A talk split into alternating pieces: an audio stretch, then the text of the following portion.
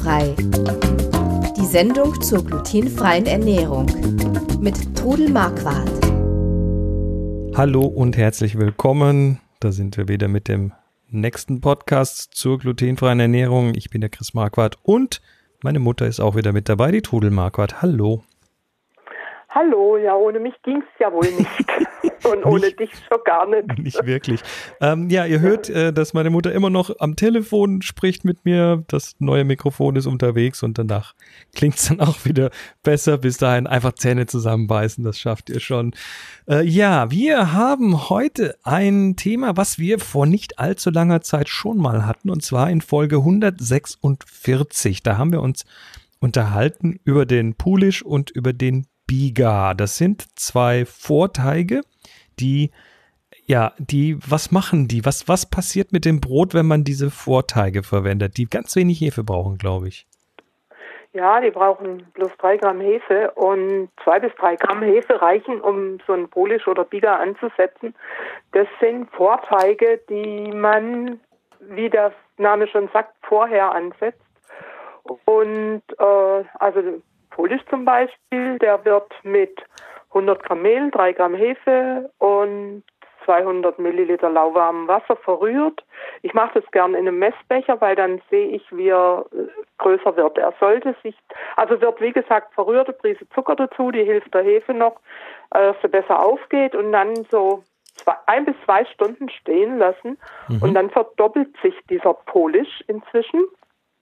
Und dann kann man einen Brotteig machen und äh, Brot- oder Brötchenteig und den dann wieder eben lange ruhen lassen, mhm. weil ähm, ja diese lange Teigführung ist ja das, was diese ganzen Gebäcke, Brote, Brötchen besser vertragen lässt.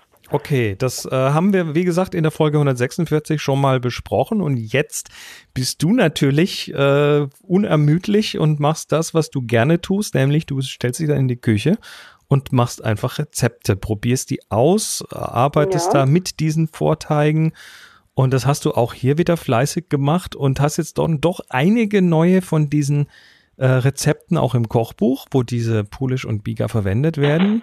Und äh, ja, deshalb machen wir jetzt quasi nochmal eine Sendung zu dem Thema, um das noch ein bisschen zu vertiefen und euch nochmal nahezulegen. Also diese Teige machen, dass das Backwerk besser wird. Habe also inzwischen auch schon Rückmeldungen gekriegt. Äh, mhm. Erstens mal, dass die Brote schön, also gerade dieses Weißbrot mit Polish, dass das wunderbar saftig ist. Das äh, gerade Leute, die einfach die Hefe nicht so gut vertragen, die vertragen mit dieser wenigen Hefe das Brot, weil äh, es bilden sich zwar auch durch diese lange Zeit wilde Hefen, aber die sind einfach besser verträglich mhm. als so ein frisches, aufgeblasenes Hefebrot, wo von mir aus zwei Päckchen oder ein ganzer Würfel Hefe drin ist. Okay. Und diese drei Gramm Hefe, die äh, ich hätte überhaupt nicht für Möglichkeiten, dass das passieren kann. Also Aber ich gucke jetzt, ich guck jetzt gerade mal, so ein, ja? so ein Hefewürfel, der hat äh, irgendwie 42 Gramm. 42 Gramm steht hier. Ja. Und, ja. Äh, und, und was diese, diese Vorteige Polish Biga so besonders macht, ist, dass sie eben mit ganz wenig Hefe auskommen. Also mhm. drei Gramm ist ja im Vergleich dazu quasi Wie nix. eine kleine Erbse praktisch. Du und das ist dann auch mit dem Finger eine kleine Erbse. Mhm, und das ist dann auch die einzige Hefe, die da reinkommt. Da kommt dann keine weitere mhm. Hefe rein.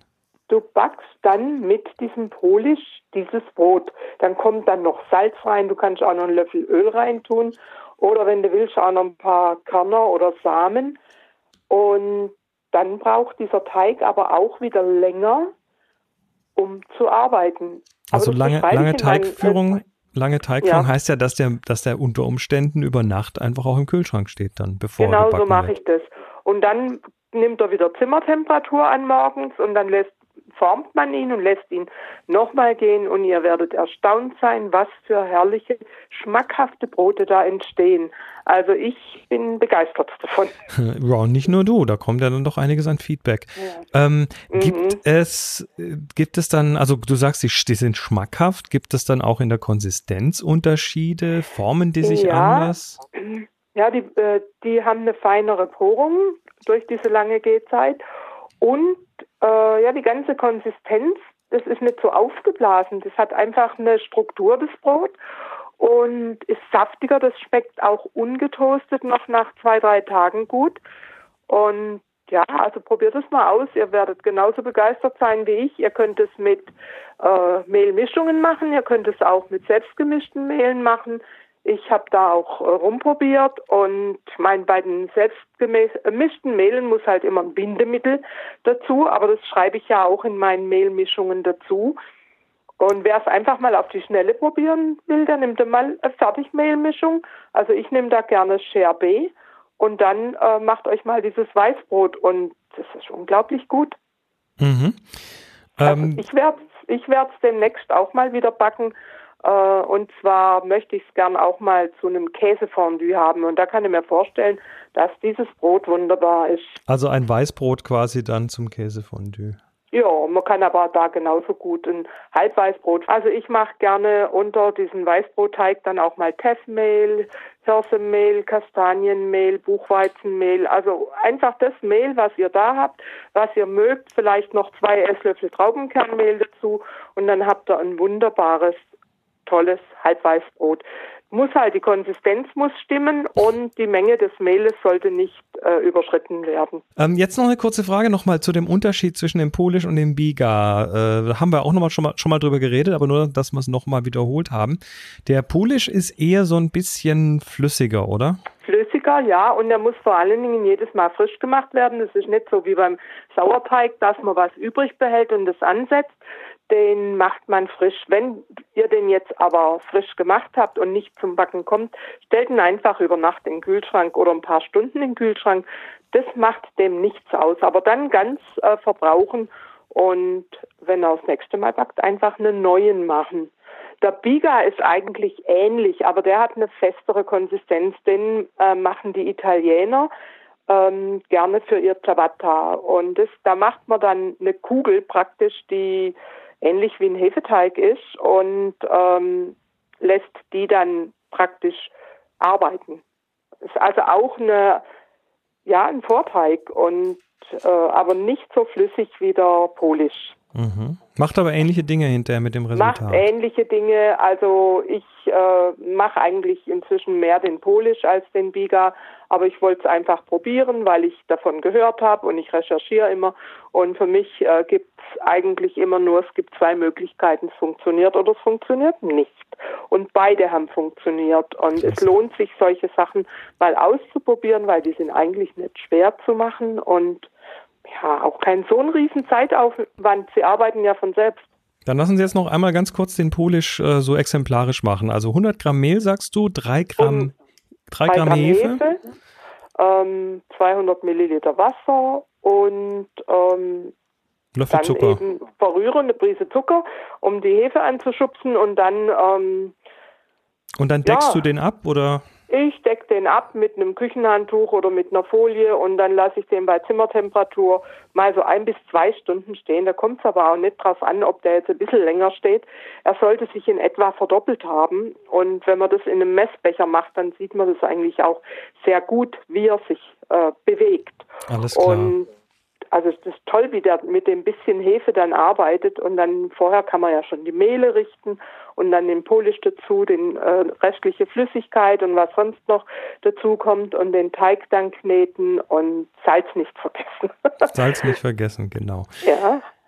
Sehr schön. Dann würde ich sagen, Leute, probiert das aus, backt eure Brote halt auch mal mit Polish oder Biga. Wir haben in der Beschreibung zu dieser Podcast-Folge ein paar Rezepte verlinkt, aber ausprobieren müsst ihr es dann, dann doch, doch selber.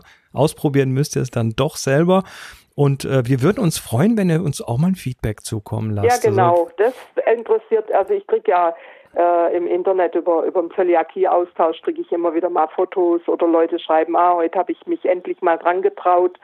Und also mich freut es total, wenn ich von euch fast immer positive Rückmeldungen kriege. Natürlich oder kritische nicht immer auf Anhieb. Über Kritik freuen wir uns natürlich auch. Also natürlich, also, konstruktive Kritik ist immer angebracht. Das, das Feedback dürft ihr loswerden auf glutenfrei-kochen.de, auf den mhm. Podcast klicken und dort auf Fragtrudel.